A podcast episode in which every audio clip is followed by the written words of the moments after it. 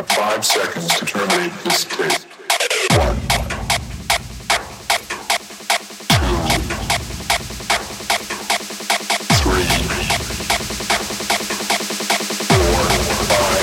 You have five seconds.